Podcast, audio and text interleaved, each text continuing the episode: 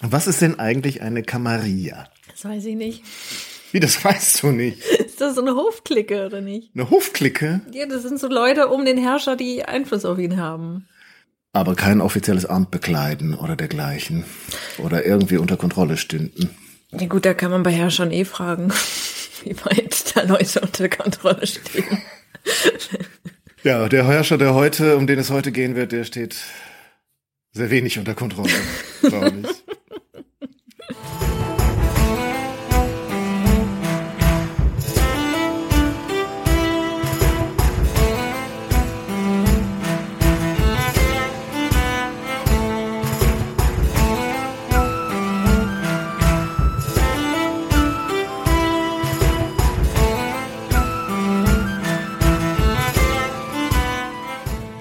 Ja, hallo Solveig. Hallo Daniel. Und äh, willkommen bei Flurfunk Geschichte. Euch allen, die ihr gewartet habt. Viel Nach- zu lange. Nach der Sommerpause. Nach der viel zu langen Sommerpause. Wir wurden schon angemahnt, tatsächlich. Weil der Sommer ist jetzt eigentlich erst zu Ende. Wir haben aber in der letzten Folge versprochen, als wir uns von Goslar verabschiedet haben, dass wir Ende August wieder kämen. Und da müssen wir jetzt natürlich doch zugeben, es hat nicht ganz geklappt. Solveig schweigt sich über die Gründe aus. Wir müssen auch, glaube ich, keine angeben. Wir haben es einfach nicht hat geschafft. einfach nicht- hat nicht geklappt. Und wir wollen uns ja nicht allzu tief, aber doch ein bisschen vorbereiten Genau. auf die Themen, die wir gerne besprechen möchten. Denn äh, zumindest für mich ist das immer so ein Anlass, ähm, mich selbst nochmal zu zwingen, Was zu lesen. was zu lesen. Genau.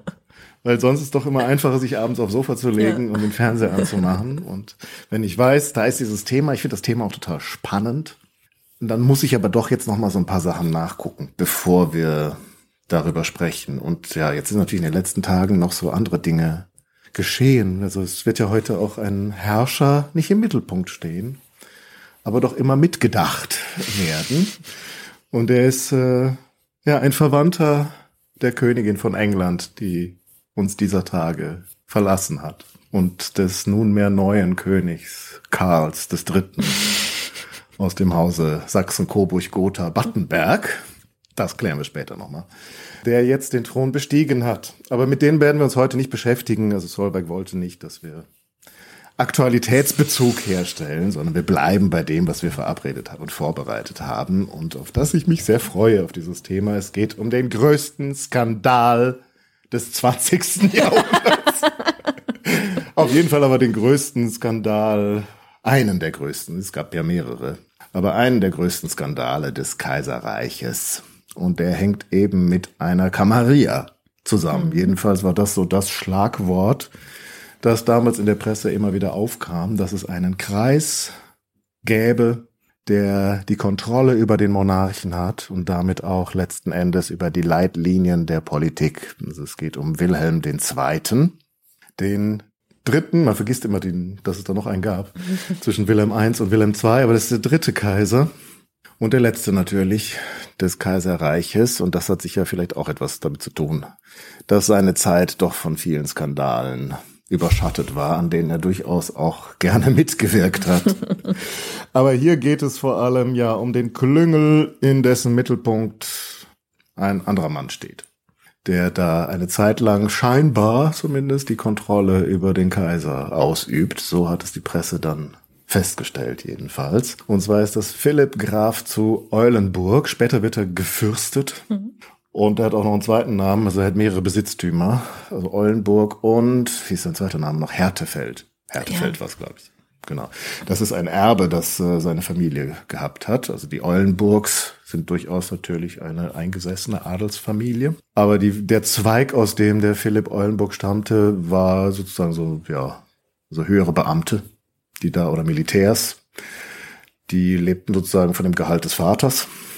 Und dann gab es aber ein Erbe von dem anderen Zweig und plötzlich hatte man mehrere Güter und gehörte zu den wohlhabendsten Familien des Reiches. Und so konnte sich Kuno, äh Kuno, sag ich schon, Philipp zu Eulenburg, ja, es leisten, viel Zeit auf seinem Gut in Liebenberg zu verbringen und dort gute Freunde um sich zu versammeln. Und er tat das, was er gerne tat, nämlich musizierte. Er hat komponiert, Rosenlieder, kann man bei YouTube finden. Hat dann gemeinsam vielleicht ein bisschen Theater gespielt, sich Gedichte vorgelesen, die man geschrieben hatte.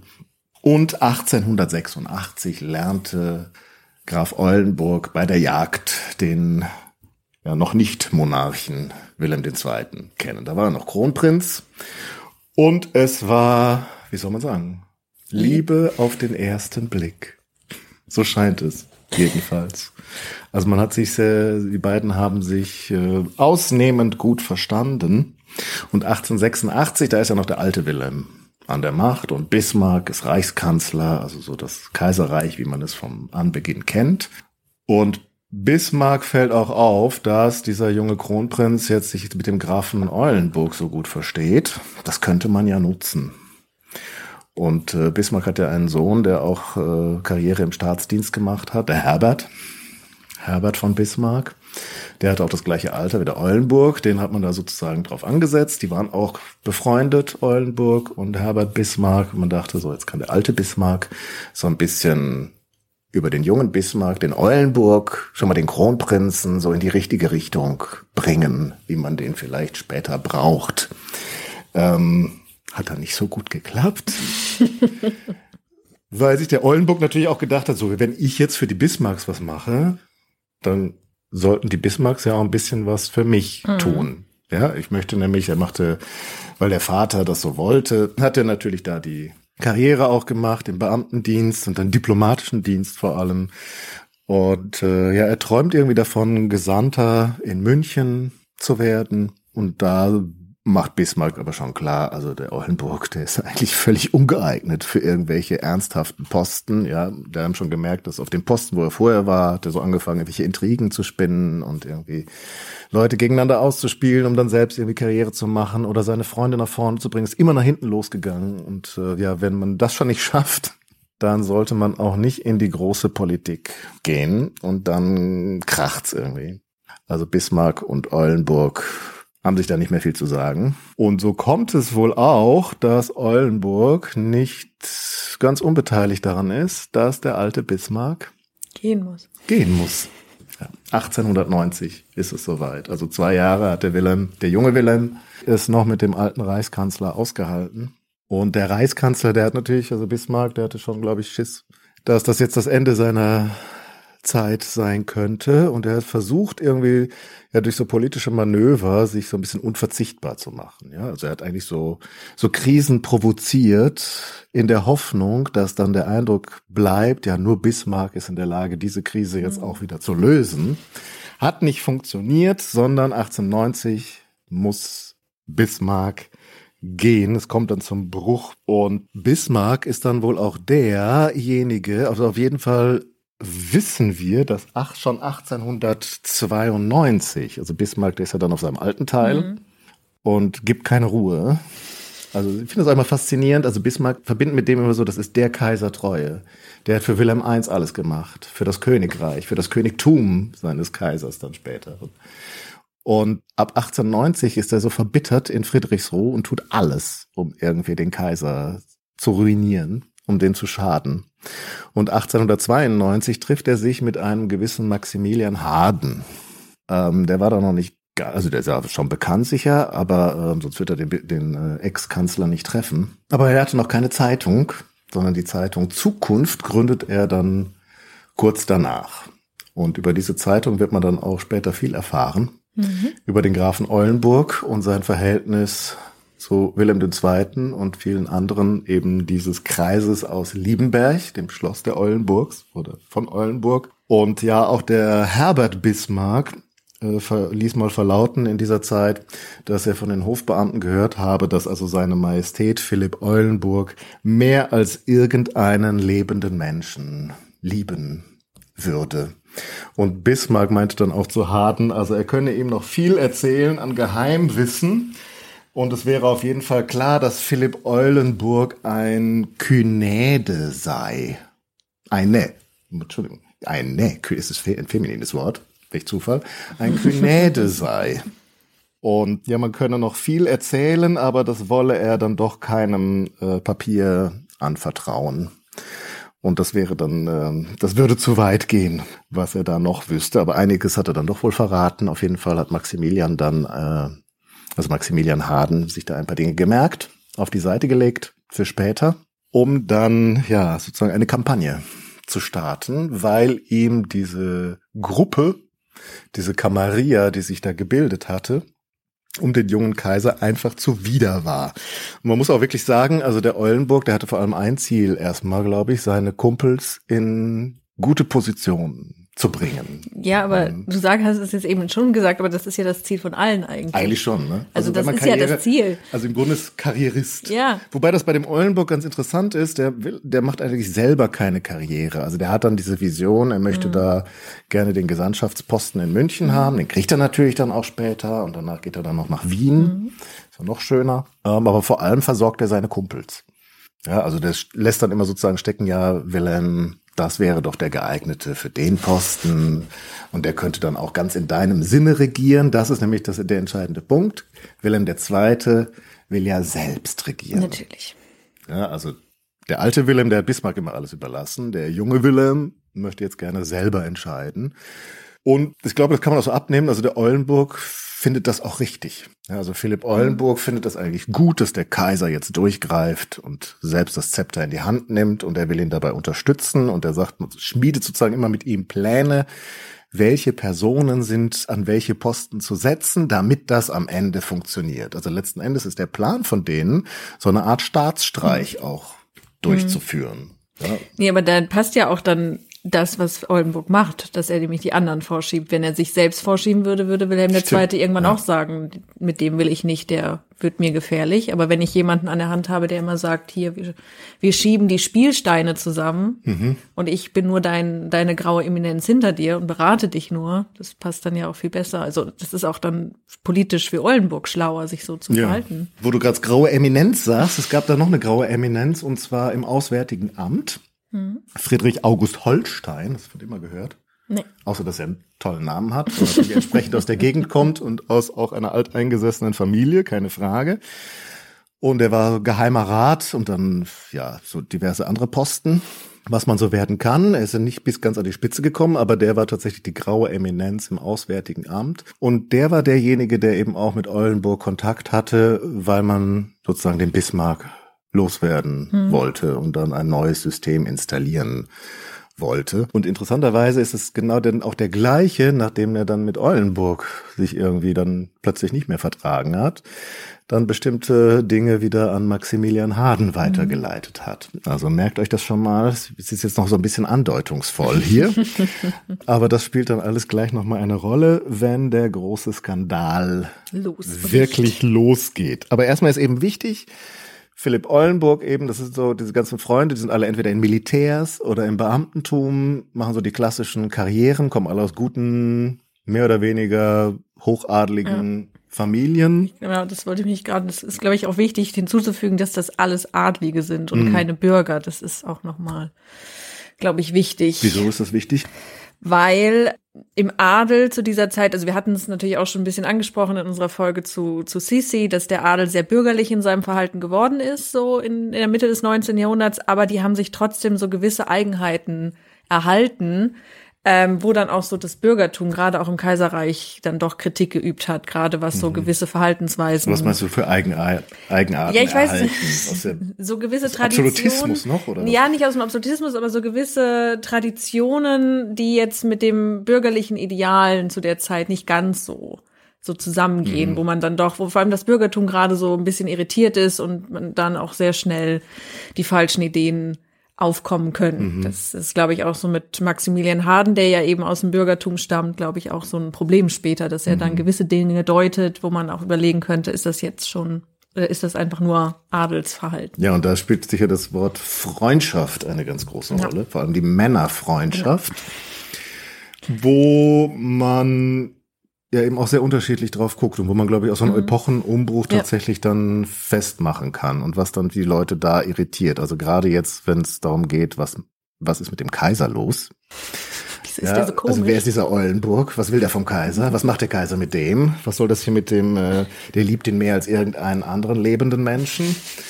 Ähm, ist das jetzt Freundschaft oder was ist das? Ja, und mhm. äh, sozusagen in dem Jahrhundert davor, ich weiß noch, dass eine Freundin von mir noch aus dem Studium, die hat sich sehr viel mit Briefen mhm. beschäftigt aus dem Anfang des 19. Jahrhunderts. Die sind alle wahnsinnig liebevoll. Mhm. Wenn man die heute liest, denkt man, boah, die haben ja alle, die hatten alle was miteinander. Mhm. Aber nein, die haben einfach so äh, kommuniziert. Das war so ein bestimmter freundschaftlicher Stil, den man gepflegt hat. Ja, und sehr, ja, sehr emotional alles beschrieben und ausgedrückt hat. Und das ist dann aber irgendwie jetzt hier am Umbruch zur Moderne passt das irgendwie nicht mehr. Jedenfalls den Bürgerlichen, die dann die Zukunft lesen von Maximilian Harden. Äh, bevor wir jetzt tatsächlich dann zu diesem Artikel kommen, den Harden in der Zukunft veröffentlicht, muss noch ein Name genannt werden, nämlich das ist der große Plan. Also Bismarck ist halt weg, mhm. aber wer soll da jetzt hin? Mhm. Und ähm, wer ist denn der nächste Reichskanzler? Caprivi. Caprivi. Ne? Ich, ehrlich gesagt, ich hätte mich letzte Woche gefragt, dann hätte ich das nur sehr zögerlich auch gesagt. Also ich wusste, es, es gab Bismarck und dann weiß ich noch, dass es Bernhard von Bülow mhm. gab, ziemlich lange. Weil so die, die anderen Namen kenne ich, aber ich kriege die immer nie auf die Reihe. Mhm. Aber jetzt tatsächlich kann ich mir, glaube ich, für immer merken, es kommt Leo Caprivi. Also das Font könnt ihr euch jetzt immer dazu denken. Dann kommt noch mal Fürst Hohenlohe Schillingsfürst. Mhm. Der geilste Name für einen Reichskanzler überhaupt. Das sind auch, also vor allem Herr Hohenlohe ist auch schon ein ziemlich betagter Herr. Das war auch überraschend dann, äh, dass der Caprivi dann wiederum abgelöst hat. Also Caprivi, das war. Der war jünger, ne? Der war, der war jünger, der war, glaube ich, so 60. Okay. Oder Ende 50 oder nee, also irgendwie 60er, mhm. glaube ich, war der und äh, war eigentlich so aus Sicht dieser Camarilla und Wilhelms II. war das auch eher so ein Übergangs Kandidat. Und es fiel schon auf, dass man den, glaube ich, nicht so unter Kontrolle hatte, wie man das gerne gehabt hätte. Ja, dann wird der geschasst und durch den Hohen Lohe ersetzt. Dem, glaube ich, von Anfang an schon klar gewesen sein muss, dass er auch nur so ein Platzhalter ist. Mhm. Denn eigentlich tatsächlich, als der ersetzt wird, der Caprivi, da gibt es eine Denkschrift, die Eulenburg schreibt, an den Kaiser über den Plan für die nächsten Jahre, wieder mit wer muss auf welche Posten, wer muss weg und wer wird Kanzler. Und da zeigt sich auch nochmal, das gab schon Leute, die natürlich vorgeschlagen haben, ja Mensch, Philipp, mach du das doch, wenn du sowieso hier schon alle Fäden in der Hand hältst. er hat gesagt, nein, ich bin dann tatsächlich lieber die graue Eminenz im Hintergrund. Ich mache gerne Kaiser, aber ich bin es, möchte es nicht sein. Und den er sich eben ausgeguckt hat, ist dann Bülow. Also Berner von Bülow, der ist aber noch nicht ganz so weit. Der ist zwar ja auch schon natürlich diplomatische Karriere hinter sich. Der ist, ähm, wo ist er, ich glaube, Gesandter in Rom zu dem Zeitpunkt. Äh, muss aber Erfahrung erst nochmal sammeln in der Berliner Politik und äh, sozusagen am besten als Staatssekretär, also als Führer des Auswärtigen Amtes. Und da wird er dann eben auch installiert. Also Hohenlohe wird Kanzler, Bülow wird aus Rom geholt nach Berlin ins Auswärtige Amt, damit er da Erfahrung sammelt. Und aber allen Beteiligten ist eigentlich klar, es geht uns nur darum, dann jetzt noch ein paar Jahre irgendwie abzuwarten, vielleicht so drei Jahre, um dann den Bülow als Kanzler zu installieren. Das dauert dann ein bisschen länger, als sie sich erhofft hatten, aber 1900 ist es dann soweit. Also Bernhard von Bülow wird Reichskanzler und Wilhelm II. ist dann auch ganz euphorisch und sagt, also Bülow ist mein Bismarck. Ja, also das ist so der, von dem er sich verspricht, das ist der, der bleibt jetzt 20 Jahre und der kümmert sich drum und vor allem aber auch, der tut, was ich ihm sage. Mhm. Ja, also das war das große Versprechen auch Eulenburgs an den Kaiser, nimm den Bülow, der Bülow ist dir treu ergeben.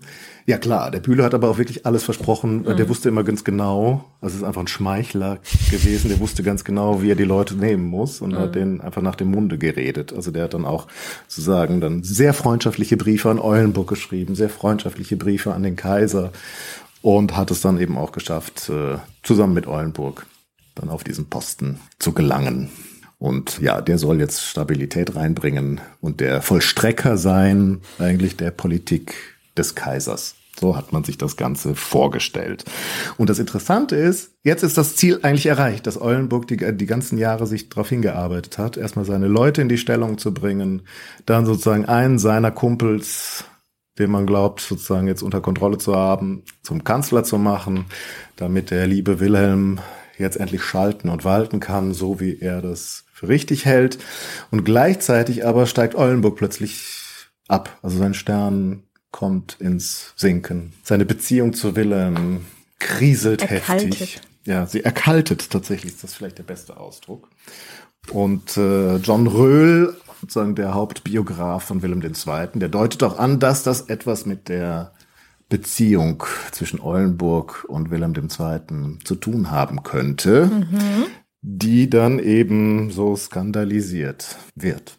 Und der Skandal geht aber eigentlich los, als Eulenburg schon in Rente ist. Also der ist der sitzt halt in Liebenberg noch, der hat natürlich auch immer noch Gäste, aber er hat dann bei weitem nicht mehr den Einfluss, den er vorher hatte.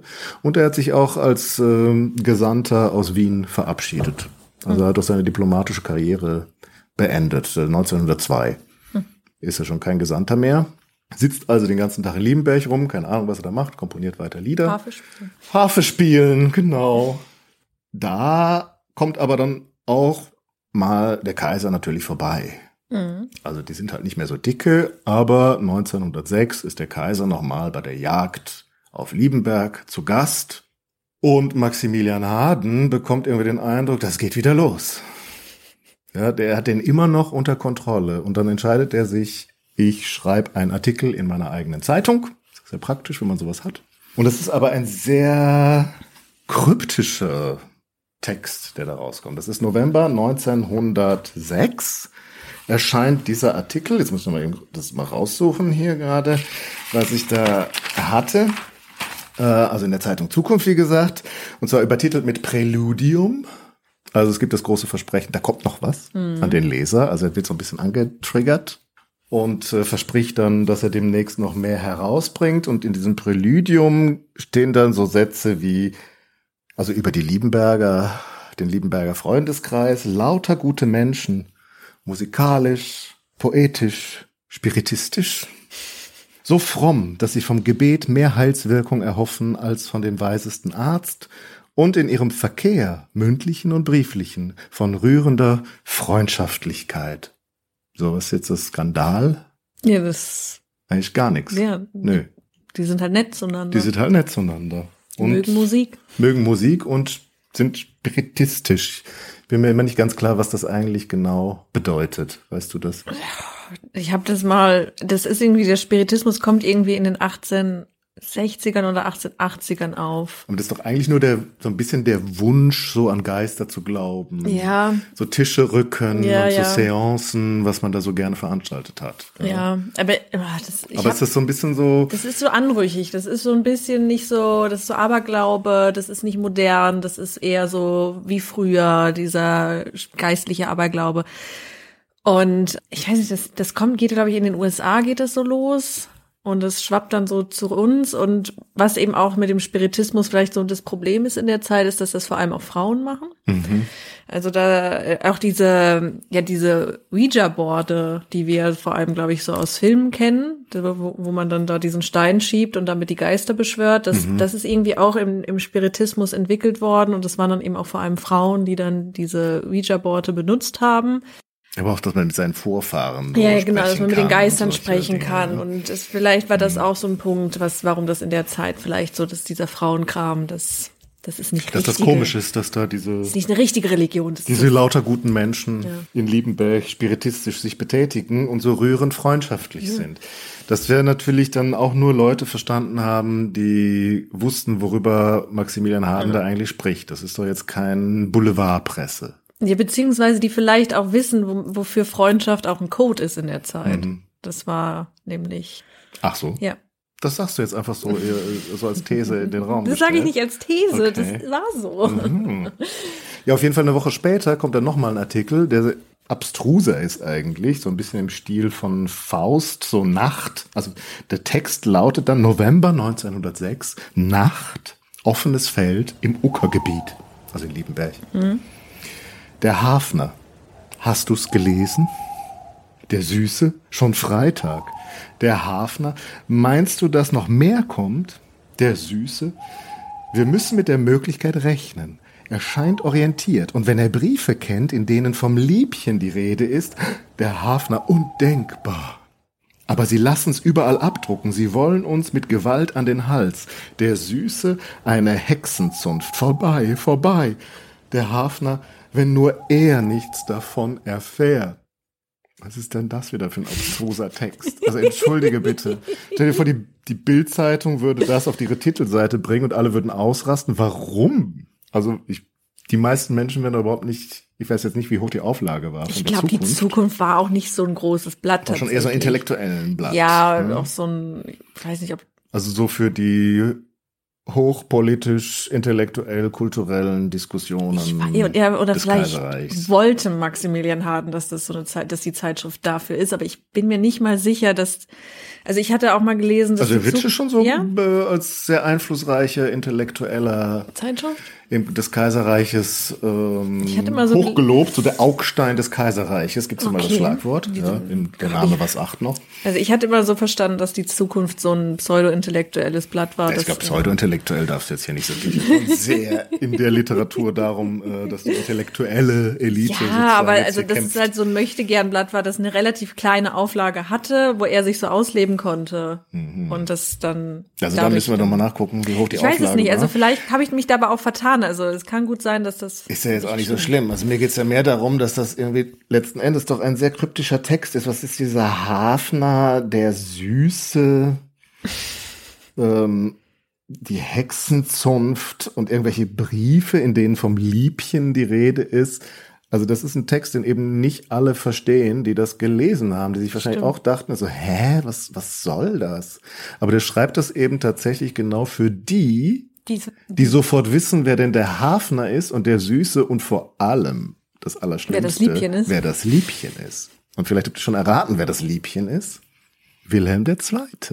Und der Hafner ist diese musikalisch begabte Person in Liebenberg. Der Eulenburg. Die Rosenlieder dichtet, genau, der Eulenburg. Und das gleich wird aber die größte Rolle eigentlich spielen in dem Ganzen, der Süße. Den haben wir noch gar nicht gesprochen. Über den haben wir noch gar nicht gesprochen. Und der Süße ist nämlich ein gewisser Kuno von Moltke. Moltke, das war mal der General, der bei den Einigungs, sogenannten Einigungskriegen gefochten hat und ja auch eine sehr traditionsreiche und natürlich hochadelige, weiß wie hoch, aber hochadelige Familie. Da ist der Kuno, ist jetzt vielleicht nicht in der ersten Reihe, aber ganz klar Teil dieser Familie, bekannt, trägt einen großen Namen und ja, taucht jetzt hier als der Süße in diesem obstrusen Text auf. Und das heißt auch, dass Harden schreibt das sozusagen für die Beteiligten. Ja, nach dem Motto, ich weiß, was ihr tut. Ich weiß, was bei euch los ist. Und ich mag das nicht. Hm. Es gibt dann auch noch mal so ein, also der macht schon so eine Bemerkung, nämlich auch, dass er seine Attacken einstellen würde, sobald die Herren ihre politische Nebentätigkeit einstellen würden. Und damit ist eben auch klar, also ich, hm. ich habe Material, ich weiß, was ihr da macht. Ich will jetzt, dass ihr aus der Politik verschwindet. Oder ich bringe das alles raus. Ja. Also sozusagen ja so eine kleine Warnung nur für Eingeweihte in dieser ja. Zeitung. Und ich glaube, der Eulenburg, der kriegt auch richtig Panik und verschwindet dann. Der versteht auch diese Anspielung mhm. sehr genau und macht dann erstmal Urlaub in der Schweiz. Allerdings nur zwei Wochen. Vielleicht war das auch vorher schon geplant. Ja, vielleicht war das auch vorher schon geplant. Und es hatte gar nichts damit zu tun. Äh, denn der kommt dann auch bald wieder nach Berlin. Und das finde ich eigentlich auch jetzt also man, natürlich kommt er nach Berlin, er hat den Schwarzen Adlerorden mhm. bekommen. Und im Januar 1907 wird ihm der verliehen und dazu kommt er eben nach Berlin zu der Veranstaltung. Und Maximilian Harden deutet das dann gleich so, ah, da ist er schon wieder. Er hat es nicht verstanden. Er hat es nicht verstanden. Und dann ja, gibt es natürlich sofort einen neuen Artikel. Und diesmal wird er sehr deutlich, er benennt die Personen. Also er zeigt sozusagen mit dem Finger diesmal auf Philipp von Eulenburg und den Süßen. Das Liebchen wird, glaube ich, so nicht direkt erwähnt. Und dann heißt es da, ja, er sagt, er blickt auf diese Tafelrunde. Und ich finde ja die Kritik ganz interessant. Ähm, also die träumten nicht von Weltenbränden, haben's schon warm genug. Äh. ähm, ja. Der Harden. Herr Harden. Ja, aber das ist genau das, was natürlich alle dann sofort wieder verstehen, ja. was jetzt hier los ist. Aber es zeigt auch, worum es dem Harden eigentlich ja. geht. Er findet eigentlich die Politik ist, also die Politik Wilhelms II. und der aktuellen Regierung unter Bülow ist unter dem Einfluss dieser Liebenberger warmen Runde verweichlicht. Ja. Das, ja. das, war ja auch, dieses Treffen hatte ich dann auch ähm, gelesen, also das, was du vorhin angesprochen hast, dass Eulenburg quasi wieder zurückkommt und Einfluss auf Wilhelm ausübt, dass das ja auch ein Gesandtentreffen war, also dass irgendwie der frühe, irgendein französischer Gesandter in Liebenberg Ja, das ist in der, das ist, stimmt, das ist noch eine wichtige Sache. Es ist, geht gerade um die Marokko-Krise, ja. um diesen Jahreswechsel da, oder 1906, wo ja, Frankreich natürlich seinen Einfluss ausüben möchte in Nordafrika und es kolonisiert. Mhm. Und Deutschland aber eben auch versucht, dort seinen Freihandel zu behaupten. Und dann gibt es eben diese sogenannte Marokko-Krise, da gibt es mehrere von, aber eben eine ist 1906 und Deutschland äh, ja, veranstaltet dann da eine Konferenz hm. Wo man eigentlich hofft, dass England seine Unterstützung von Frankreich, also das ist ja noch die relativ frische Entente hm. zwischen äh, ja, England und Frankreich und man möchte die eigentlich aufbrechen, dass Frankreich am Ende alleine dasteht, aber das passiert natürlich genau umgekehrt. Am Ende ist da irgendwie, die kriegen dann zwar ihre Handelsstützpunkte oder dürfen da weiter Handel treiben, aber eigentlich ist klar, Deutschland ist eigentlich das Land, was isoliert ist mhm. mittlerweile. Nichtsdestotrotz äh, eben für Eulenburgs oder so eine Beratungen oder noch was auch immer bekommt er damit den schwarzen Adlerorden. Also das sind dann eben so ein Höhepunkt der Diplomatie mhm. da, auch wenn es dann am Ende gar nicht so doll war. Nichtsdestotrotz, sie feiern sich halt selbst dann im Januar 1907, wahrscheinlich im Weißen Saal des Berliner Schlosses, keine Ahnung, wo sie das abgehalten haben. Und dann kriegt er eben den schwarzen Adlerorden und nochmal eine Belobigung vom Wilhelm, wie toll er sei. Und dann platzt dem Maximilian der Kragen. Ja, aber ich hatte das auch verstanden, dass es auch eben darum ging, dass Wilhelm, also beziehungsweise dass Eulenburg diese, dieses Treffen mit dem französischen Gesandten und dem Kaiser so in Liebenberg arrangiert, dass die sich ah, da ja. treffen und dann jetzt mal über eine Versöhnungspolitik Das weiß ich gar nicht, ob sie wahrscheinlich, das kann sein, auf jeden Fall, es gibt diesen Gesandten, dessen mhm. Namen ich vergessen ja, habe, aber das ist auch. natürlich Kommt noch mit dazu, warum hier Herr Harden das so scheiße findet, dass die keine Weltenbrände ja, verursachen genau. wollen, weil die tatsächlich so einen Ausgleich mit Frankreich suchen. Ja, also es gibt, es gibt auch den Verdacht, dass Wilhelm II. unter Eulenburgs Einfluss bereit sein könnte, Elsass-Lothringen zurückzugeben. Also diese Trophäe des großen Sieges 1871 über Frankreich. Und das ist natürlich ungeheuerlich für alle, die national empfinden. Damals. Und sich auch noch mit dem Erzfeind trifft, um ja. vielleicht Frieden zu schließen und Freundschaft zu schließen. Ja. Verrat auf ganzer Ekelhaft. Linie. Wir wollen den Weltenbrand. Wir wollen das Stahlgewitter. Und er versöhnt sich mit denen. Das geht ja gar nicht. Pfui, pfui. Ja. Und dann gibt's auch noch einen Beleg zwei Wochen später verweist dann Harden nochmal auf die Familiengeschichte der Hohenzollern, beziehungsweise ja. auf die Verwandtschaft. Großneffe, glaube ich, war es, von Wilhelm I., also wie auch immer Großcousin, Cousin dritten Grades, das könnt ihr selber ausrechnen, von Wilhelm II., nämlich Prinz Friedrich Heinrich von Preußen.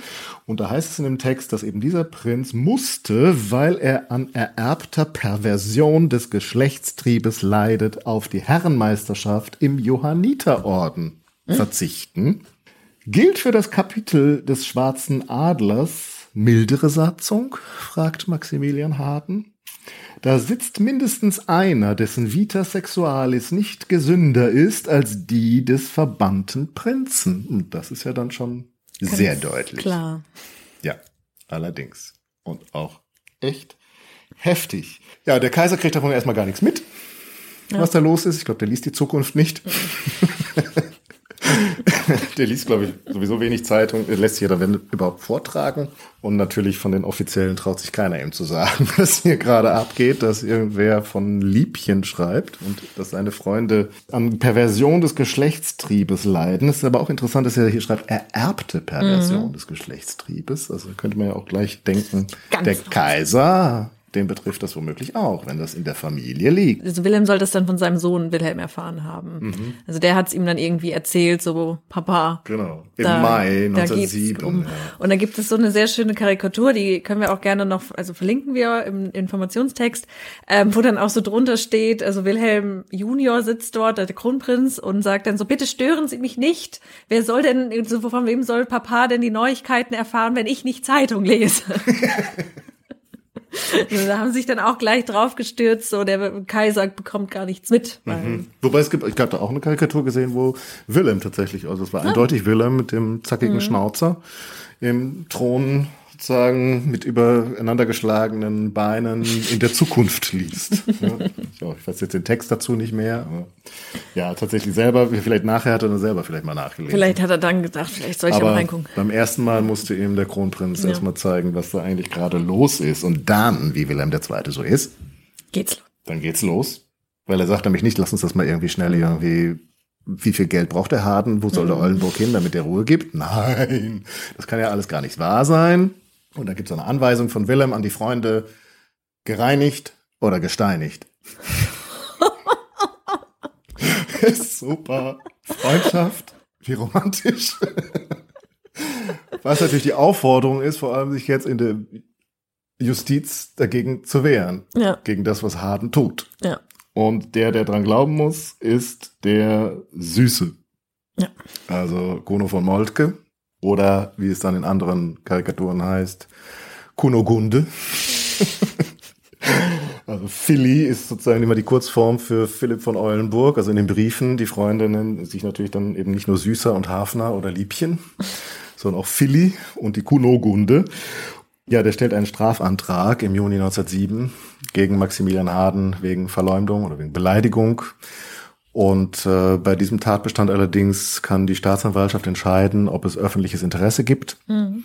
Wenn sie das verneint, dann muss sie das nicht weiter verfolgen. Und so hat man sich entschieden in Moabit. Äh, das können wir doch machen. Einfach, das interessiert doch keine Sau. das verfolgen wir nicht weiter. Ja, und dann äh, gibt es eine Privatklage von Moltke gegen Harden. Mhm. Das ist eigentlich auch ganz interessant, wir haben noch gar nicht angesprochen, dass es natürlich deshalb auch so brisant ist, weil homosexueller ja. Verkehr unter Strafe steht. Ja. Paragraph 175 Strafgesetzbuch. Äh, das ist das gleiche, was wir heute noch haben, nur dass der Paragraph mittlerweile da nicht mehr drin steht. Seit die Nummer schon, aber kein mehr Text mehr. Ja gut, das kann man jetzt nicht einfach so pauschal äh, sagen. Der wurde mal stärker, dann wurde er wieder schwächer und dann in den 90er Jahren offiziell gestrichen. Ist er dann ganz gestrichen. Wurde erst 1994. Ja. Also genau, ich sollte sagen, das Jahrhundert noch dazu sagen. also er wurde nicht unter Kaiser Wilhelm II. gestrichen. Das wäre ja mal ein Anlass gewesen hier. sondern dann erst ein Jahrhundert später. Aber das ist eigentlich das Interessante, es wird hier während der ganzen Zeit kommt niemand auf die Idee, jetzt einen der Beteiligten wegen Paragraph 175 anzuzeigen sondern dieser ganze Skandal basiert auf den Klagen wegen Beleidigung oder Verleumdung. Ja. Und das sind eben vor allem die Klagen, die Moltke einreicht. Also diese erste mhm. Privatklage als Privatmann. Im Oktober 1907 wird in Moabit darüber verhandelt, ob Herr Harden der Verleumdung schuldig ist und entsprechend zahlen muss. Ich finde es ganz bemerkenswert, ich war hier überrascht, da steht dann, 23. Oktober wurde der Prozess eröffnet und endete am 29. Oktober. Das sind gerade mal sechs Kalendertage. Wahrscheinlich noch Wochenende dazwischen, das habe ich jetzt nicht mehr gecheckt. Und während dieser paar Tage bricht da die Welt zusammen, sozusagen, äh, weil sich alle darauf stürzen, auf das, was da verhandelt wird. Ja, es gibt prominente Beteiligung, denn man sucht einen Fachmann, ja. einen gewissen Dr. Magnus Hirschfeld, Genau. Von dem du mehr weißt als ich. Genau, beziehungsweise, weil das Problem ist ja, was man jetzt hat äh, mit diesem Prozess, im Grunde muss Maximilian Harden oder die Anklage, ähm, beziehungsweise die Verteidigung, ich also weiß gar nicht. Er muss eigentlich er wär, also, zeigen, genau, dass er recht hat. Genau, ne? er muss zeigen, ich bin, ich bin jetzt auch gerade verwirrt, wer jetzt was beweisen muss. Aber Kuno von Molke klagt ja Maximilian Harden wegen Verleumdung an, weil er ihm unter, also vermeintlich fälschlich unterstellt, homosexuell zu sein. Und deswegen muss Harden jetzt beweisen, dass, dass er recht hat. Dass er, dass Moltke ja. eben homosexuell ist. Da werden dann eben verschiedene Aussagen getätigt. Äh, es kommen, werden bestimmte Bezü also bestimmte Zeugen eingeladen. Eine Zeugin ist da auch maßgeblich. ähm, und es gibt eben dann auch einen Gerichtsgutachter und das ist eben Dr. Magnus Hirschfeld. Mhm. Das ist eben eine sehr, sehr wichtige Person auch in dieser Zeit, weil Magnus Hirschfeld sich gerade eben zur, jetzt zur Sexualwissenschaft bestätigt. Also das ist so sein. Das ist überhaupt das erste Mal, das dass sich eben, jemand genau. wissenschaftlich mit Sexualität auseinandersetzt. Genau. Also er ist der Erste. Er hat dann auch eben sein, das Institut ist noch nicht gegründet. Werden wir aber auch dann nochmal später drauf kommen. Aber er ist eben schon mit diesem Thema bewandert und hat dann eben auch genau das äh, ein Komitee zu dem Zweck gegründet, mhm. äh, sich mit der mit überhaupt Sexualität wissenschaftlich auseinanderzusetzen. Und in diesem Zusammenhang tritt er eben auch als Gerichtsgutachter auf. Magnus von Hirschfeld ist es an sich eigentlich persönlich sehr dran gelegen, Homosexualität zu entkriminalisieren. Also wir haben schon angesprochen, ähm, seit 1871 ist eben im gesamten Deutschen Kaiserreich Homosexualität strafbar. Davor war es noch im Norddeutschen Bund nur. Hm. Und das, er setzt sich eben mit anderen dafür ein, diesen Paragraphen abzuschaffen und sieht das jetzt so als seine Möglichkeit auch mitzuzeigen, Homosexualität ist völlig normal, das ist überhaupt nichts Ehrenrüchiges dran, gibt dann eben auch gewisse Gutachten ab in dem Zusammenhang, um eben auch zu unterstützen, also Harden tatsächlich zu unterstützen, zu beweisen, dass von Moltke mhm. ähm, homosexuell ist, wo man dann eben auch dann drüber diskutieren kann, wie weit das sich hier dann nicht auch um Zwangsoutings handelt, um seine mhm. eigene Politik voranzutreiben. Ja gut, aber er ist jetzt nicht Hirschfeld, hat er jetzt nicht den, den das Moltke da. Das also stimmt, aber er, er unterstützt halt ja. schon gewisse. Also in seinem, äh, also er, er sagt in diesem Gutachten auch das, was du mhm. jetzt gerade meintest, Homosexualität sei also ebenso im Plane der Natur und Schöpfung wie die normale Liebe. Und äh, jetzt konkret zu dem Moltke mhm. kommt er dann zu dem Schluss, ich habe aus der Beweisaufnahme die wissenschaftliche Überzeugung gewonnen, dass bei dem Kläger Herrn Grafen Kuno von Moltke objektiv ein von der Norm, das heißt von den Gefühlen der Mehrheit abweichender Zustand vorliegt. Und zwar eine unverschuldete, angeborene und meines Erachtens in diesem Fall ihm selbst nicht bewusste Veranlagung, die man als homosexuell zu bezeichnen pflegt. Nun pflegte man das noch nicht so lange als homosexuell zu bezeichnen. Also insofern kann man Herrn Molke wahrscheinlich tatsächlich zubilligen, dass ihm nicht bewusst war, dass er homosexuell ist, dass er sexuelle Handlungen mit Männern hatte, wird ihm schon bewusst gewesen ja, sein, glaube ich. Und vor allem hat er auch seiner Frau eben deutlich gemacht, dass er an ihr nicht besonders interessiert ist. Und das ist nämlich die Hauptzeugin ja. in diesem Verfahren die Lilly von Moltke, die hatte vorher noch einen anderen Namen, die war nämlich schon mal verheiratet, ist Witwe. Und äh, Kuno ist dann, glaube ich, ihr zweiter Mann. Sie hat sich dann von ihm scheiden lassen, hat dann nochmal geheiratet, also findet man unter verschiedenen Namen. Also zu dem Zeitpunkt in Moabit ist sie Lilly von Moltke. Und das ist eigentlich auch ziemlich krass, weil der äh, Kuno von Molke, der wurde äh, dank Eulenburgs Einfluss dann äh, erstmal war es erst Flügeladjutant oder erst äh, Militärattaché? Ich bin mir gerade nicht sicher auf jeden Fall zu dem Zeitpunkt des Prozesses ist er Stadtkommandant von Berlin. Also ist nicht ganz unwichtiges mhm. militärische Position. Früher war er eben schon Flügeladjutant bei Kaiser Wilhelm, also mhm. direkt an seiner Seite, so eine Vertrauensperson. Und dann hatte er zwischendurch noch einen Posten als Militärattaché an der Botschaft des Reiches in Wien. Wo wer nochmal Botschafter war? Eulenburg. Ja, der Philipp Eulenburg. Und das kurz nachdem er die Lilly geheiratet hatte. Also der heiratet die Lilly und sagt dann, oh, ich habe da einen neuen Posten in Wien bekommen. Mach's gut. Jedenfalls haben die beiden sich das wohl so gedacht. Dann kommt der Kuno zu mir nach Wien. Die Frau kann da glücklich jetzt ihren, sagen, den neuen Stand, den sie errungen hat, äh, genießen, in Berlin gesellschaftlichen Leben teilnehmen. Aber nein, die Lilly die will. Die will, ja. Der hat womöglich noch aus Liebe geheiratet. Die will mit Kuno zusammen Die fand den wahrscheinlich cool, den Kuno, weil der so, so, Musik so freundlich ist, kulturell interessiert und so weiter. Genau, da kommt die einfach mit nach Wien. Scheiße. und ja, da ähm, war Kuno offenbar nicht bereit, die Ehe öfter als zweimal zu vollziehen. Nicht, ja, sie, doch, sie sagt in dem Prozess, glaube ich, aus, dass so die ersten zwei Wochen okay hat sie nochmal überreden können. Aber danach eigentlich ähm, nicht mehr. Ja, er, er provoziert sie dann auch damit. Es gibt so eine Szene, die wird von Lillys Sohn aus erster Ehe beschrieben. Mhm. Der war zwölf Jahre alt und hatte das dann miterlebt, wie also Moltke ein vergessenes, Ta also ein, Philipp Eulenburg hatte ein Taschentuch bei seinem Besuch liegen lassen. Und äh, Kuno nahm jetzt das Taschentuch, presste es an sein Herz, an seine Brust und sagte, meine Seele, meine Liebe, während seine Frau daneben stand. Also das Taschentuch und Philly waren gemeint natürlich. Das hat die Frau auch so verstanden. Und es war auch so gedacht als Provokation für die Frau und also es war offenkundig für ihn eine Zweckehe, um irgendwie das gesellschaftliche Muss zu erfüllen. Und es gab keinen Sex mehr zwischen den beiden. Und sie war auch der Überzeugung, dass es deswegen ja. keinen Beischlaf, ehelichen Beischlaf mehr gab, weil Philly es Kuno sozusagen verboten hat, ja, seiner Frau zu nahe zu kommen.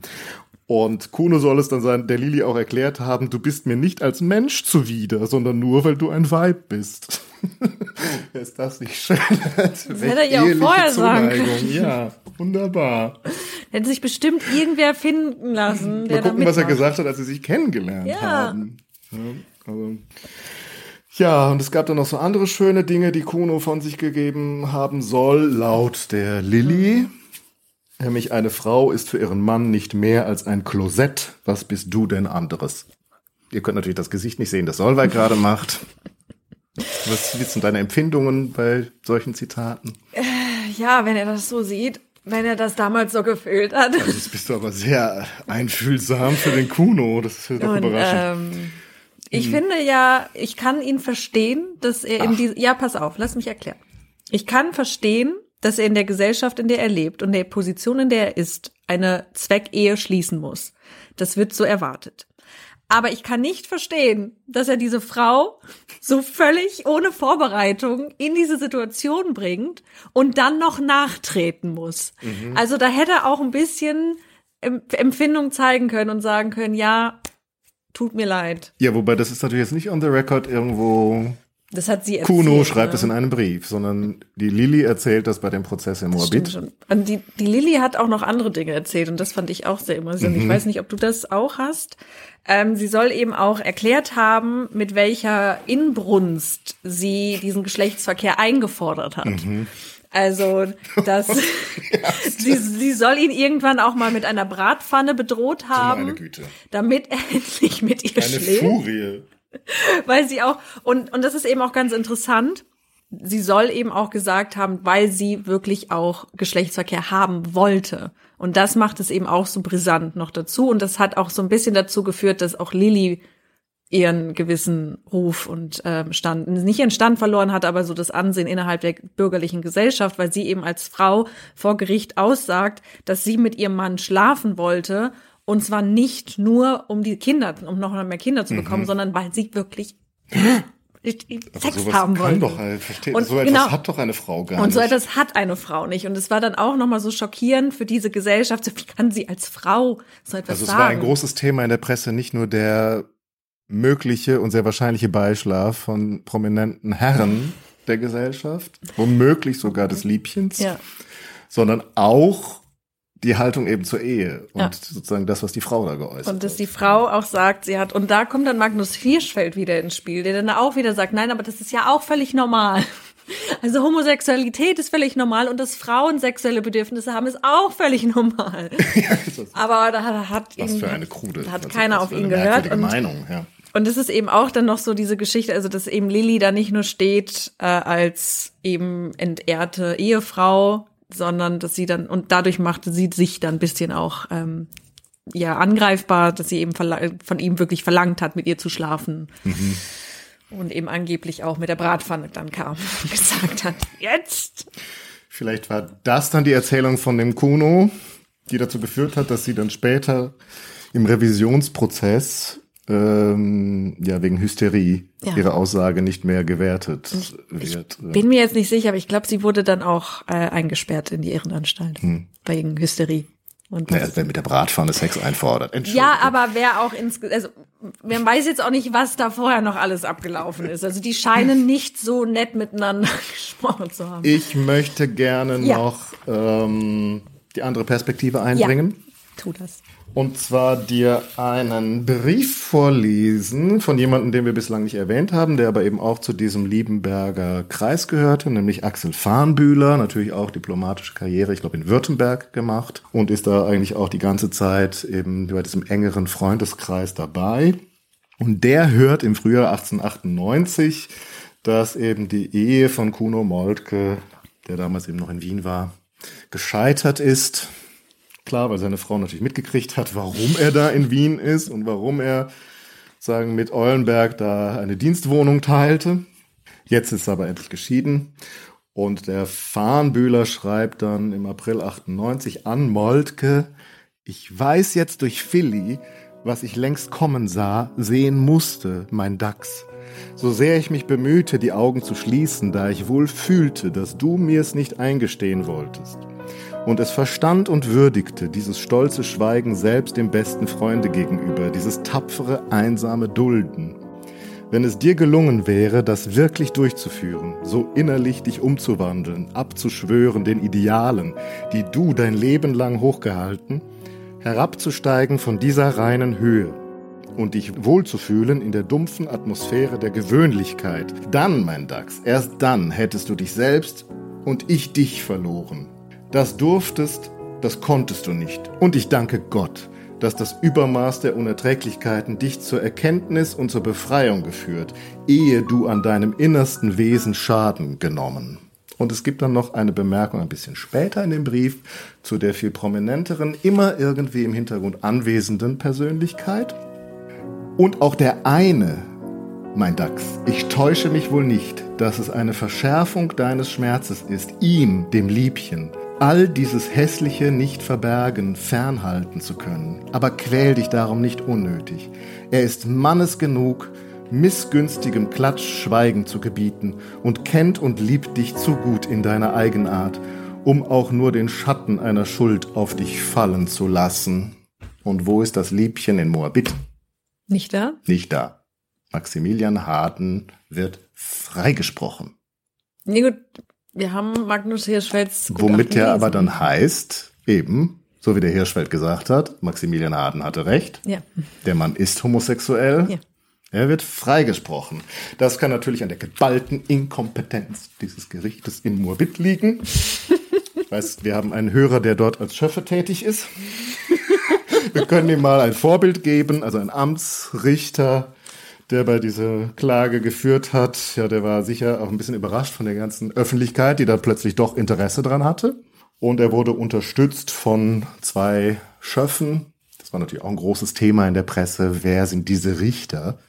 Ähm, der eine war ein Milchhändler, der andere war ein Schlachtermeister.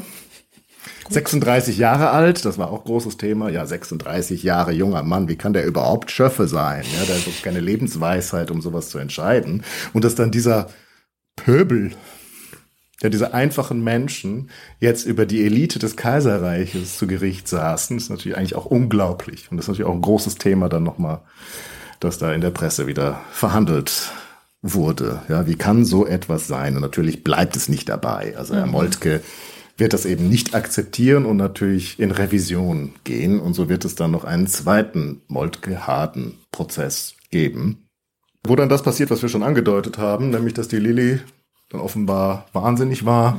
Also ihre Aussage kann nicht mehr gewertet werden. Herr Hirschfeld Fragen. ändert seine Meinung. Ich glaube, die Gründe hatte nicht näher nahe. Also Nee, ich habe jetzt die Protokolle nicht nachgelesen, was er da äh, sagen wollte. Er Auf jeden Fall plötzlich, nee, irgendwie habe ich mich doch vertan. Wahrscheinlich hat er einen Tag vorher Besuch bekommen oder so. Ja. Nee, er ist, glaube ich, auch sehr scharf angegangen worden, Mhm. tatsächlich, wegen diesem Gutachten, wo er dann irgendwann gesagt hat, nee, dann halte ich mich raus und sag nichts mehr. Hm. Ja, es gibt diese nette Karikatur ähm, von Goethe und Schiller vor dem Nationaltheater in Weimar, das Denkmal mit der Unterschrift, oh, lass uns lieber die Hände nicht mehr halten. Der Dr. Hirschfeld ist unterwegs. Genau. Interessant ist noch, dass zwischen sozusagen diesem ersten Prozess und dem Revisionsprozess, da laufen parallel noch andere Sachen. Und zwar gibt es dann, es passt natürlich thematisch wunderbar, und wenn gerade im Moabit nichts los ist, dann konnte die Presse dann eben auf die anderen Sachen äh, schauen. Es gab einen Prozess, ich weiß gar nicht, ob der Prozess in Potsdam war, aber es ging um zwei hochrangige Militärs der Potsdamer Garde du Corps, also die Leibgarde sozusagen seiner Majestät. Die wurden auch tatsächlich verurteilt wegen perverser Unzucht mit Untergebenen. Also zwei Grafen ich weiß den genauen Rang nicht, den sie im Militär hatten, aber hochrangig hieß es. Und die wurden tatsächlich verurteilt. Und da, ja, das hat natürlich auch die inter internationale Presse sehr interessiert, dass da plötzlich überall Homosexuelle in Deutschland auftauchen. Und dass sogar das Militär verseucht. Ja, vor allem war das ja auch irgendwie dieser Skandal, dass, das, dass die nicht nur homosexuelle Handlungen vollzogen haben, sondern es wurde ja auch irgendwie ähm, gesagt, dass die sich prostituiert haben. Nein. Das, also, dass sie dann da irgendwie, also. Da muss mir nochmal den Literaturhinweis geben. Leibgarde. Das, das wurde bei mir äh, verschwiegen. Ja, doch, das hatte ich, also, das, aus dieser Leibgarde irgendwie, weiß nicht, ob es im Tiergarten war oder so, sollen sich einzelne Mitglieder eben als äh, Prostituierten angeboten haben. Aha. Ja, das ist natürlich dann nochmal eine dickere Schlagzeile wert als der bloße Fakt. ja. Aber vor allem habe ich fand es ganz interessant, zumindest jetzt in dem Text, den ich dazu, äh, in dem diese Randbemerkung war. Ja, da hieß es dann, dass vor allem die französische Presse da ganz fasziniert war von. Und da musste ich daran denken, dass wir mal diese Postkarte bei uns im mhm. Büro hängen hatten. So Kriegspropaganda, französische Kriegspropaganda aus dem Ersten Weltkrieg, wo man den Schriftzug Culture Allemande, also deutsche Kultur, lesen konnte.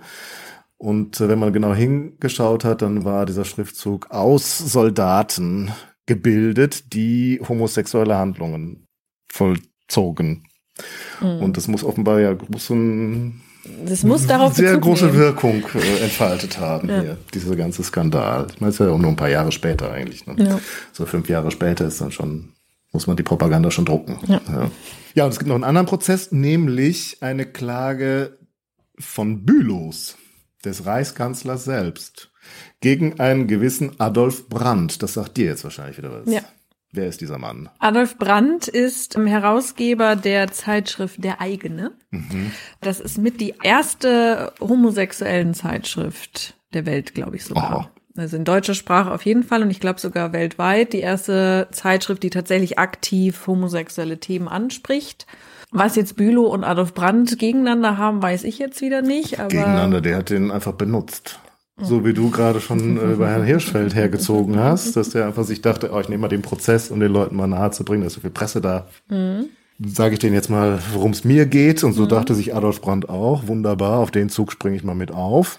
Und hat dann eben auch gleich mal in Flugblättern in dem Reichskanzler Homosexualität äh, unterstellt. Mhm. Und entsprechend musste dann natürlich auch da die Verleumdungsklage dann erfolgen. Und der wird auch verurteilt, 18 Monate in Knast für, dafür, dass er hier den Kanzler verleumdet.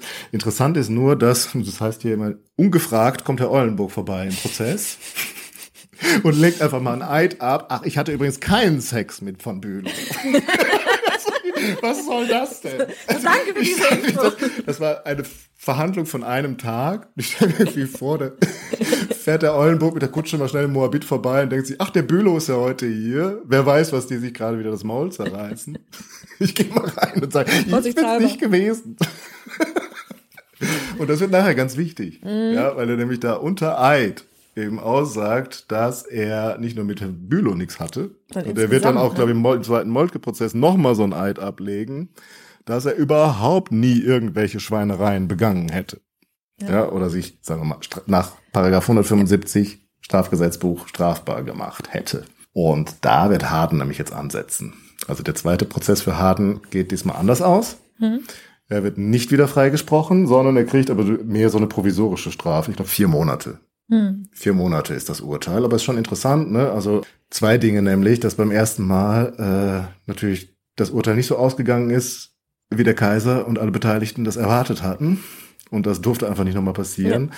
Dann kommt plötzlich diese ganze öffentliche Aufmerksamkeit, dass sich nicht nur in Deutschland die ganze Presse das Maul zerreißt und natürlich alle Leser und Leserinnen, sondern mittlerweile fast weltweit, also auch USA, verfolgt man durchaus mit Interesse, was da in Berlin los ist. Und das darf einfach nicht nochmal passieren, ne? Ja. dass am Ende dann auch noch der Verleumder Recht, Recht bekommt. Ja. Und dann sorgen die eben dafür, dass nicht nur der Hirschfeld seine Meinung ändert, dass die Lilly äh, in der Psychiatrie landet und am Ende wenigstens vier Monate Urteil für Harden. Die zwei wichtigsten Zeugen werden einfach ja. ausgeschaltet. Und der Harden denkt sich dann auch so nicht. Also, dass die Justiz in Berlin wahrscheinlich einfach, die weiß natürlich ganz genau, dass das Liebchen im Hintergrund, mhm. dem darf nichts passieren. Und dann denkt er sich, dann gehe ich doch woanders hin wo das Liebchen nicht so direkt mir im Nacken sitzt und da dazwischen spielt und die Reichsregierung, ich gehe nach Bayern. Man kann sich natürlich fragen, wie, hä, wieso? Also erstens, der Harden, der verklagt ja niemanden wegen 175, Paragraph 175 hm. oder so. Es sind immer Beleidigungsklagen, er Verleumdungsklagen. Er wird ständig verklagt ne, von den anderen. Und jetzt verklagt er mal jemanden, und zwar einen Kollegen, mit dem er sich abgesprochen hat. Also ein Journalist in München, dem hat er einen Deal gemacht. Mhm. Hör mal, schreib mal einen Artikel, wo du mich beschuldigst, der Eulenburg hätte mich bezahlt, damit ich hier ähm, nicht so viel, nicht so viel mache mhm. mit, dem, mit meinem Wissen. Ja. Und dann schreibt er den Artikel brav, dass der Hardenberg käuflich sei und der Eulenburg hat ihn bezahlt, damit er hier da rausgehalten wird aus dem Ganzen am Ende. Und dann verklagt der Harden seinen Kumpel für diesen bestellten Artikel. Warum? Ganz einfach, damit er seinen Prozess in München bekommt. Denn natürlich mhm. geht es jetzt nicht um diesen Artikel, sondern er muss ja jetzt darlegen, dass er alles gesagt hat über Eulenburg und dass mhm. das alles richtig ist und so weiter wieder. Und dann ruft er da Zeugen auf. Und Eulenburg war ja auch mal Gesandter in München. Da gab es auch Militärattachés zu Besuch und äh, die Freunde. Und man hat da Urlaub am Starnberger See gemacht oder ein Wochenende da verbracht, sich mit der örtlichen Bevölkerung bekannt gemacht. Und es gibt zwei Zeugen, zwei Hauptzeugen. Und ich habe mir vorhin noch extra die Namen aufgeschrieben. Ja, du warst dabei. Ich war dabei. Aber ich glaube, ich suche es jetzt nicht raus. Es wird auch, könnt ihr ganz schnell rausgoogeln. Ja, beziehungsweise du kannst noch mal schauen, weil ich das so interessant fand, dass in der Zeit, wo Eulenburg in München Gesandter war, ist ja äh, Ludwig II. verstorben. Aus ah, ja. welchen Gründen ah aber ja, jetzt freiwillig stimmt. ins Wasser die, gegangen der ist. Hat da Leute, hat sich und genau, und das lassen. war nämlich dieses, ja. das Prekäre auch oder das Wilde an Aha. dieser Geschichte, dass Eulenburg eben in dieser Zeit irgendwie der erste war, der zum, im Starnberger See an der Stelle war, wo Ludwig II. entweder also so sensationslüstern. Und, und, er hat das eben auch äh, geschrieben, sofort zwei Tage später diese Meldung raus. Ich war mhm. da, ich habe noch die Fußspuren gesehen. Und diese zwei. Hat er nicht rausfinden können, was passiert ist. Und diese zwei Männer, mhm. die werden ihm jetzt quasi zum Verhängnis, weil die werden jetzt eingeladen, mhm. die ihn dazu im Starnberger See so Ach, das sind die beiden, das, das sind die gleichen, die ihn da rausgefahren haben. Also so wie ich das verstanden habe. Aber die haben sich auch, glaube ich, öfter getroffen. Ich ja, glaube, das aber, war nicht nur einmal. Nein, nein, nein, die, also die kannten sich halt mhm. und dann mhm. meinten die, oder meinte Phil Eulenburg, ja, könnt ihr mich da nicht mal hinfahren? Und die meinen, ja, gar kein Problem, wir fahren nicht mhm. dahin. Und das sind die zwei, die ihm jetzt quasi zum mhm. Verhängnis werden, wo er eben früher schon auf die, also selbst auf die verwiesen hatte. Und dadurch mhm. ist man wahrscheinlich auch auf die gekommen. Also ich habe den Namen gefunden, Georg Riedel und Jakob Ernst heißen sie. Es ist deswegen erwähnenswert, weil die Namen natürlich damals überall in der Presse standen. Und das sind eben die beiden Fischer vom Starnberger See, die Eulenburg eben nicht nur mit dem Boot rausgefahren haben, damit er, sagen wir es mal, so Ludwig II. die Ehre erweist, sondern dass man sich, und so sagen sie es dann auch aus, ich weiß deren Wortlaut leider nicht genau, aber dass man sich da im Grunde gegenseitig befriedigt hat. Unzucht getrieben hat. Ja. Und Im Sinne des entsprechenden Paragraphen. Genau, und ich habe das auch so gehört. Ich habe also ich habe die Protokolle jetzt auch nicht selber gelesen, deswegen, aber ähm, es ist so an mich herangetragen worden, dass diese Fischer eben offensichtlich diese Begriffe gar nicht kannten mhm. und man sie dann gefragt hat, ja, und habt ihr dann Unzucht getrieben? Und die so, was, was haben wir das? gemacht? Und dann müssen die angeblich wirklich so aufzählen, beschreiben. Mhm. Und habt ihr das gemacht? Habt ihr das gemacht? habt ihr das gemacht? Und so, ja, das haben wir alles Aha. gemacht. Dann haben wir scheinbar Unzucht betrieben. Und das finde ich eben auch so interessant. In dieser Zeit merkt man, wie die einfach auch diese, diese Wörter noch nicht kennen und sich denken, naja, wir sind da halt einfach rausgefahren und dann haben wir miteinander. Ja, gut, die haben natürlich jetzt auch keinen höheren Bildungsgrad. Also die haben jetzt keine äh, Rechtsseminare besucht an der Uni. Ja, aber trotzdem, also ich nicht, was diese Paragraphen, dass die existieren und was nee, sie bedeuten. Es, es geht mir ja uns auch gar nicht so um die Paragraphen, aber eben auch nur so im Hinblick für uns heute. Wir haben diese Wörter. Das ist man kann darüber sprechen und in der Zeit merkt man einfach auch, wie die das, sie tun es halt einfach, aber sie haben es noch nicht so definiert und das finde ich eben auch so so spannend, wenn man es eben so im, in Vergleich setzt mhm. und eben auch sehr amüsant, dass sie dann in den Protokollen halt, habt ihr das gemacht? Habt ihr das gemacht? ist auch schön, das kann man dann natürlich auch alles schön wieder in der Zeitung nochmal ausführlich darstellen ja. und äh, ja, die Leute lesen es mit Begeisterung. Äh, ich weiß gar nicht, was mit denen passiert ist. Aber die waren wahrscheinlich, die wussten halt nicht, was sie tun, deswegen werden sie dann nicht verurteilt. Oder die haben vielleicht dann oder so. Sie sind ja dann nur als Zeugen. Ich glaube, die, ich weiß gar nicht, die dann eine Strafe, ich glaube, die mussten wahrscheinlich eine kleine Strafe zahlen. Wahrscheinlich so. mussten sie dann trotzdem, wurden sie dann auch. Gar nicht mehr. Aber, aber das Entscheidende ist natürlich, es geht ja um was ganz anderes. Ja. Also der Harden will ja jetzt dem möchte, Eulenburg zeigen. Genau, er möchte nämlich sagen, der Eulenburg hat einen Meineid abgelegt. Ja, allerdings. Ist aber auch schon wieder witzig, weil ja, wieder kein Paragraph 175, sondern jetzt gibt es eine Klage gegen den Eulenburg. Nicht wegen Unzucht, sondern wegen Meineides. Ja, das ist jetzt sozusagen der Angriffspunkt dann in Berlin. Kurz danach, sofort nach dieser Zeugenaussage, wird dann Klage erhoben wegen Meineides gegen Eulenburg und der ist aber krank. Ja. Der ist scheinbar sehr gebrechlich. Es ist nicht so ganz klar, inwieweit er wirklich krank war oder das einfach jetzt eine krank feiern war, um dem Ganzen zu entgehen.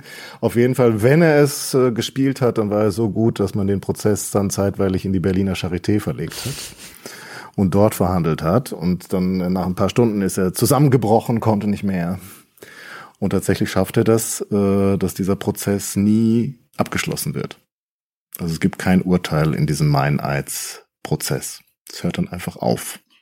Er hat Was? sich ja auch Ja. mit der Sänfte dann Ja, nach stimmt. Moabit Ja, da tragen auch so Fotos von, ne? Fotos, Ja. Oder dann, wie er da dann da, Mhm. ich kann nicht hingehen, ich muss getragen werden.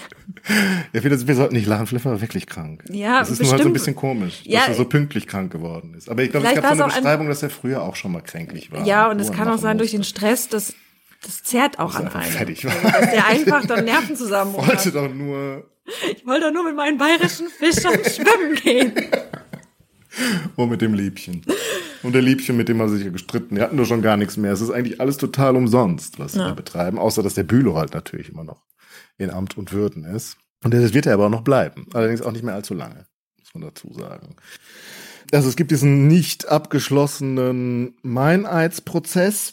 Und eigentlich direkt nachdem diese Aussagen der Fischer gemacht wurden, gibt es nochmal ähm, einen Brief von dem gerade schon zitierten Axel Farnbühler, den ich dir auch gerne noch vorlesen möchte. Der schreibt an Eulenburgs Rechtsanwalt, weil das ist natürlich allen sofort klar, was jetzt passieren könnte. Und das schreibt er, ich habe soeben das vernichtende Ergebnis der Zeugenaussage in München gelesen.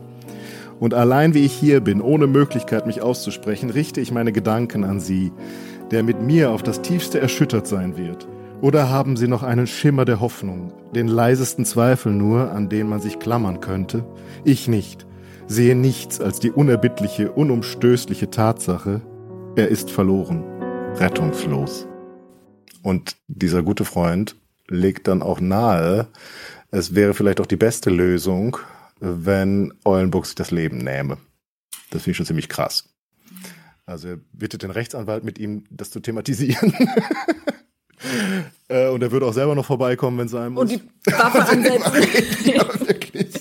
Man muss aber dazu sagen, dass dieser Farnhagen tatsächlich der Einzige ist, der die Freundschaft hält. Ja, also selbst Kuno ward in Liebenberg nachher nicht mehr gesehen. Aber dieser Farn, äh, Farnhagen, sage ich gerade, Farnhagen ist jemand anders gewesen. Ähm, der, wie heißt der? Farnbühler. Farnbühler ist der Einzige, der bis zum Letzt tatsächlich noch diese Freundschaft zu Eulenburg äh, aufrecht erhält. Es gibt Ja. tatsächlich ja, ja Nee, nee, also ich würde nur sagen, ähm, dass auch dieser Selbstmord, also wir haben jetzt drüber gelacht, aber dass das halt auch typisch, also gängig in Ja, der und das Zeit gab ist. es eben. Wahrscheinlich. Also nicht, also alle gehen Mhm. davon aus, äh, dass nämlich ein niemand geringerer als ein Krupp-Sohn Mhm. 1902 Ja, wahrscheinlich Selbstmord begangen hat. Also offiziell hat das natürlich nicht getan. Genau. Ja, offiziell war es ein Herzinfarkt, ja. glaube ich. Aber es ist wirklich ziemlich klar, denn das geschah auch unmittelbar im Zusammenhang mit Enthüllungen Ja, zu seiner, zu seinen Freundschaften. in Italien. In Italien. Das macht es natürlich nochmal krasser. Weil äh, so nach Italien fuhren halt die, die von keinen Paragraphen eingeschränkt werden wollten in ihren Freundschaftspflege. Sagen wir es mal so. Ja, und tatsächlich gibt es am Ende nochmal einen harten, einen dritten harten Prozess gegen Moltke. Mhm. Gibt Moltke gegen Ruhe. Harden. Noch einen dritten, der gibt keine Ruhe. Das kann ja so nicht stehen bleiben. Ich weiß gar nicht, wer diesmal klagt, ob der Moltke die Revision äh, wollte. Nee, der Harden. Nee, der Harden müsste die Revision, der wurde ja verurteilt. Nee, der ja. Harden wurde ja verurteilt, das heißt, der musste eigentlich, der Ja. müssen jetzt nochmal nachgucken. Auf jeden Fall gibt es noch diesen dritten Prozess und der wird dann aber eingestellt. Nee, das ist gar nicht wahr. Doch, der wird verurteilt am Ende. Ich glaube zu 600 Reichsmark Strafe. Das ist viel Es geht, Geld. glaube ich, um so einen Nebenaspekt am Ende nur noch. Und zur Übernahme der Prozesskosten von 40.000 Reichsmark. Das stelle man sich mal vor. Teuer ist das denn bitte? Ja, du, also das kann ja schon, weißt du, was Anwalt, Anwälte kosten. aber Und wenn sich das noch so ein Prozess hinzieht, Aber über mehrere Etappen. Ich weiß natürlich nicht, ob das jetzt das ganze Verfahren von dem ersten dann- Moment bis zum letzten. Prozesse? Das kann natürlich sein. Das ist, äh, sagen, für, für das sämtliche, das ganze Thema und, und alle Prozesse. Moltke wird wahrscheinlich auch einen teuren Anwalt gehabt haben. Das mit Sicherheit, ja. Mhm. Also 40.000, die Gegenseite wahrscheinlich auch, mhm. 40.000 Reichsmark. Die Maximilian Harden aber nicht bezahlen muss. Warum? Weil die Staatskasse sie übernimmt. Faszinierend, oder? Also hallo, die versuchen die ganze Zeit, dass irgendwie, dass das aufhört und dass der verurteilt wird und jetzt bezahlen sie seine Prozesskosten. Tja. Damit es aufhört. Damit es aufhört, ja. damit er endlich Ruhe gibt. Damit es aufhört. Und es gibt dann, angeblich kriegt er ein Dokument der Reichsregierung, die darin ihm zugesteht, dass er diesen ganzen Skandal verursacht hat aus vollkommen patriotischen Gründen. Weil er eben so sich so gesorgt hat um Deutschland und was mit Deutschland passiert und dass die Falschen eben hier Einfluss haben auf den Regenten, den Kaiser. Und diesen Brief, den, den durfte er aber nicht veröffentlichen, sondern den hat er dann irgendwo in seinem Schreibtisch liegen und hat den wohl mal Freunden gezeigt oder so. Ja, aber das war sozusagen dann das ganze Ende dieser Geschichte. Und das kann man natürlich sagen, es ist so sang- und klanglos, aber mhm. ich meine, Herr Harden war natürlich, die Zukunft kannte jetzt jeder. Mhm. Auch der sie vorher nicht gelesen hat, hat sagen, das, was er angefangen hat, hat weltweit Aufsehen erregt. Und er hat das geschafft, was er wollte. Die Leute, die, diese Kamaria, die man da ausgemacht hatte, um Wilhelm II., die ist vernichtet. Ja, und was macht nämlich Wilhelm II.? Der schmeißt die raus. Ja, von wegen der, wie hieß es da in dem Brief von dem Farnbühler? Ja, ja, der wird sich, ne, der ist manns genug, mhm. Um dich zu beschützen und der Wilhelm ist der tut gar nichts, nichts mehr. Ne? Also, er hat ja am Anfang gesagt, gereinigt oder gesteinigt. oder gesteinigt. Und so wird der Philipp da einsam nur noch von dem einen Freund ab und an mal besucht in Liebenberg seinen, den Rest seines Lebens mhm. fristen bis 1921, glaube ich. Ja. Ähm, aber meine Frage an dich. Hm. Wie schätzt du das Verhältnis oder was, wie schätzt du die Beziehung zwischen Eulenburg und Wilhelm II. ein? Ich glaube, dass Wilhelm II. gerne Spaß hatte und dass dem das, äh, so wie bei Eulenburg auch, also wir stellen uns das jetzt vielleicht so vor wie bei, bei Kuno und Lilly, dass die Frau quasi mit der Bratpfanne den Beischlaf erzwingen möchte und der Mann auf sich auf keinen Fall äh, sich das zutraut. Also Kuno wäre wahrscheinlich das, was wir uns heute unter einem schwulen Mann mhm. vorstellen. Ähm, bei den anderen ist es einfach ambivalenter. Mhm. Also der Eulenburg, du weißt, wie viele, wie viele Acht Kinder, Stück. acht Kinder hatte der. Also ganz so schlimm muss es mit seiner Frau, kann es nicht gewesen sein. Der Wilhelm hatte auch sieben Kinder, zu denen man ihn wahrscheinlich nicht zwingen musste. Und der hatte ja auch noch Liebesaffären ja. als Kronprinz, die bekannt sind mit der Miss Love unter anderem und wahrscheinlich noch uneheliche Kinder. Also da ist jetzt, äh, wir haben jetzt er ist nicht homosexuell in dieser Kategorie, die man so aufstellt. Mhm. Oder sozusagen war sie wahrscheinlich offen. Mhm. Beide waren sicher offen dafür. Und sie haben sicher das so aus dem 19. Jahrhundert heraus, diese idealisierte Freundschaft, mhm. das noch so verstanden, so wie sie du am Anfang beschrieben hast, mhm. dass sich das im Adel länger hält als im Bürgertum. Also, dass sie sozusagen in einer anderen Epoche noch verhaftet sind. Mhm. Äh, und der Eulenburg war ja auch ein paar Jahre älter als der Wilhelm. Genau. Also da kommt ja noch was ins Spiel, ne, dass der Wilhelm ja sehr nach Zuspruch gesucht mhm. hat, die er als Kind nicht mhm. bekommen hat von der Mama. Da reden wir dann noch mal ein andermal ausführlich drüber. Auf jeden Fall, ähm, deswegen haben die auch so ein bisschen leichtes Spiel gehabt, wahrscheinlich alle. Ja, also sobald man dem Kaiser Honig ums Maul schmierte, mhm. dann war man oben auf, weil der einfach Liebe gesucht hat. Egal von wem. Ja.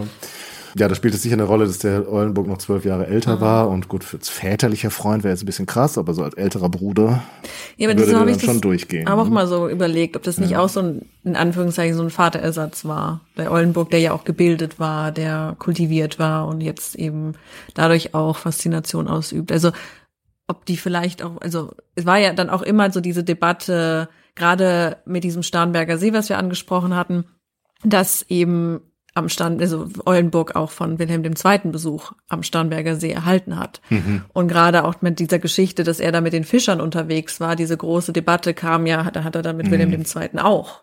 Es gab dann auch so diese, diese, in der Presse diese, der Gedanke, dass sozusagen die gleiche Hand, die in den Händen des Kaisers lag, auch die Genitalien dieser Fischer berührt hat. Das spielte auch nochmal eine große Rolle. Ja.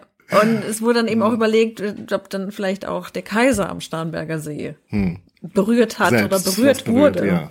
Und da ist dann immer so die Frage, muss sie gar nicht mal gewesen sein. Also vielleicht waren die auch wirklich nur befreundet.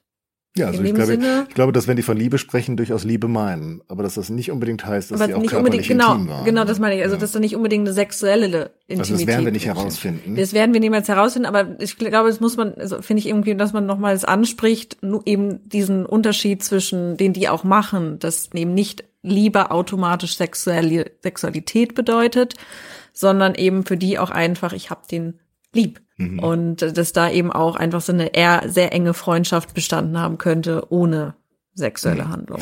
Ja, wobei jetzt hier bei den Briefen, bei dem Moltke. Ja, gut, beim Moltke da kann man sich, was da ist, glaube ich, alles klar. Da ist alles klar. Und ich denke auch, dass die anderen durchaus körperliche Nähe genossen haben. Hm. Ähm, es gibt, gab auch diese Idee, dass dieser Eulenburg-Meineid-Prozess nicht abgeschlossen wurde, weil Eulenburg womöglich da noch Korrespondenz ja irgendwo zwischen ihm und dem Liebchen ja, er soll im ja, Schrank hatte. Genau, er soll ja irgendwie ein oder 8000 Seiten ja, der, es gibt ja, gibt ja so eine dreibändige, glaube ich, dreibändige ja. politische Korrespondenz die, heute noch. Die und, und die hat er irgendwie kann. dann mit der Schreibmaschine abtimpen lassen und irgendwie in ein französisches Bankfach schließen lassen, so nach dem Motto, wenn ihr mir noch mal kommt. Ja gut, das sind dann nicht diese Briefe, die ediert sind. Äh, also es sollen irgendwie 8000 Seiten sein, wo mhm. eben diese ganze Korrespondenz Ja, es gab die auf die wurde. Korrespondenz zwischen Eulenburg und dem Kaiser und den mhm. anderen Beteiligten da. Und die lagen der Justiz auch vor. Mhm. Und die Justiz hat sie dann in den 20er Jahren vernichtet. Das heißt, wir werden auch deshalb nie erfahren, was jetzt eigentlich zwischen den Hauptpersonen, also dem Eulenburg und der einfach von ihrem Rang her definitiven Hauptperson, nämlich dem Kaiser, am Ende gelaufen ist. Aber eigentlich viel spannender finde ich es ja umgekehrt, äh, warum der Harden das macht. Ja. Und dass er dieses Thema Homosexualität einfach für einen politischen Zweck benutzt. Ja. Es ist ihm ja eigentlich im Grunde scheißegal, was die da machen. Er will sie nur weghaben. Er will sie einfach nur weghaben. Und dann macht er diesen riesigen Skandal einfach und ruiniert den Eulenburg. Ja. Also ruiniert wirklich ein Menschenleben. Ja. Oder nicht nur eins, mehrere. weil Kuno ist natürlich auch hinüber. Und die Lilly auch. Nee, wobei es stimmt gar nicht. Der Kuno kommt da eigentlich ganz gut raus. Weil der bleibt, wenn ich das jetzt richtig im Kopf habe, der ja. bleibt bis 1918 Stadtkommandant in Berlin. Also der kommt am Ende da wieder raus. Okay. Ja. Seine Frau halt nicht mehr. Seine Frau, nee, wen interessiert schon Wen interessieren die Frauen? Ja. Aber der Eulenburg ist halt der, der wirklich, gut, das war ja auch der Kopf von der ganzen ja. Gruppe, aber das ist der, der dann wirklich da einsam, krank, allein in Liebenberg sitzt am Ende. Mit seinen acht Kindern. Mit seinen acht Kindern. Ach ja, stimmt, er hatte ja Kinder. Der hatte ja eine Familie. Ja. Wo waren die eigentlich? Das müssen wir nochmal nachgucken. Ich weiß es nicht. Hm, interessant. Aber vielleicht zum Abschluss hat äh, von Harden, ich nenne ihn immer von Harden, der ist kein Adliger, hat Maximilian Harden denn bekommen, was er wollte? Hat er bekommen, was er wollte? Im Prinzip, also im ersten Moment hat er jetzt bekommen, was er wollte. Also nicht nur der Ollenburg ist weg, sondern natürlich auch der, der große Einfluss, den die da auf Wilhelm ausgeübt haben, sondern am Ende, es gibt ja noch mehr Affären, ja, es ist ja so eine, so eine große Skandalzeit im Wilhelminismus, also in dieser Phase des Kaiserreiches, da kommt ja einer nach dem anderen eigentlich. Ähm, vor allem ist es dann die Daily Telegraph-Affäre, mhm. die da noch kommt, wo der Kaiser mal wieder ja, spontan seine Meinung geäußert hat. Die deutsch-britischen Beziehungen auf dem Nullpunkt anlanden und Bülow nichts dagegen getan hatte und einfach gesagt hat, ja, mach mal. Erzähl einfach, was du willst. Und das bricht ihm das Genick nachher. Mhm. Also dann wird er tatsächlich, also es ist klar, dass er dann weg muss. Und dann ist tatsächlich mal so ein Moment übrigens auch, wo man, ja, wo es äh, den Vorschlag gab, dass die Verfassung des Reiches vielleicht mal parlamentarisiert werden müsse. Also dass das Parlament Kontrolle über die Regierung bekommen sollte. Und da waren sich aber die Parteien dann wieder nicht einig, wie das dann ausgestaltet werden sollte. Und dann äh, wurde es einem Ausschuss überantwortet und ist dann versandet. Aber auf jeden Fall, insofern hatte Harden natürlich das bekommen, was er wollte. Also nicht nur Eulenburg war weg, sondern dann am Ende auch der Bülow, der dann angeschlagen am nächsten Skandal dann wirklich am Boden lag. Ja, hat er gekriegt, ja, oder? Er. Ja, er hat doch seinen ja. Weltenbrand gekriegt. Er hat auch seinen Weltenbrand gekriegt. Und da hat er aber irgendwie hinterher ein Problem mit gehabt. Ja, danach ne? hat er irgendwie gedacht, Komisch. war eine blöde Idee. Ja, Schade. Doof. War nicht so lustig wie gedacht. Ich glaube auch nicht so, ich glaube, das stimmt auch nicht so, weil es schon ganz oft so als die Friedens- und die Kriegspartei am Hofe irgendwie gilt. Mhm. Aber wenn man sich so anguckt, was dann zum Teil der Eulenburg und die anderen so als Ziele formulieren, das stimmt zwar hier, dass sie den Ausgleich Mhm. mit Frankreich wollen, aber das heißt nicht, dass die jetzt irgendwie Weltfrieden anstreben und Europäische Union und wir lieben uns doch alle, sondern Mhm.